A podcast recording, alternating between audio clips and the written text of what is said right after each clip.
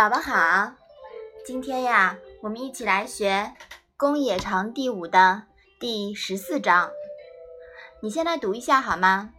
子贡问曰：“孔文子何以谓之文也？”子曰：“敏而好学，不耻下问，是以谓之文也。”妈妈，孔文子是谁呀？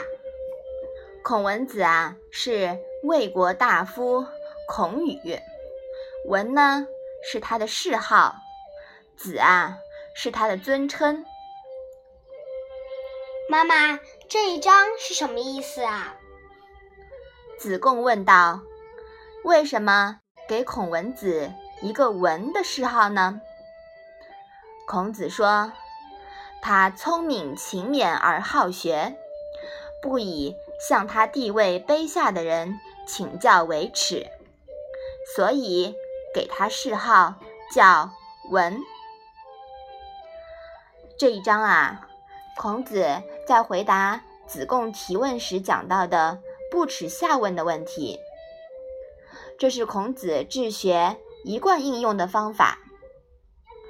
敏而好学呢，就是勤敏而兴趣浓厚的。发奋学习，不耻下问啊，就是不仅听老师长辈的教导，向老师长辈求教，而且还求教于一般看来不如自己知识多的一切人，而不以这样做为可耻。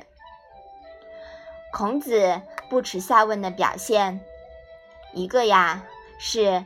就近学习自己的学生们，即边教边学，这在《论语》书中啊有多处记载。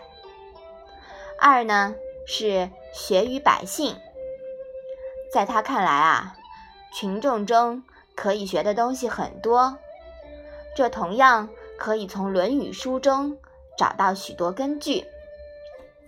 他提倡的不耻下问的学习态度。对后世产生了深远的影响。所以说呀，敏而好学，说的是要有浓厚的学习兴趣，是吧？嗯嗯，我相信宝宝呀，对学习也是充满了渴望，对吗？嗯，那不耻下问呢，就是一种学习方法和态度。之前啊，孔子在前面的章节里面说了。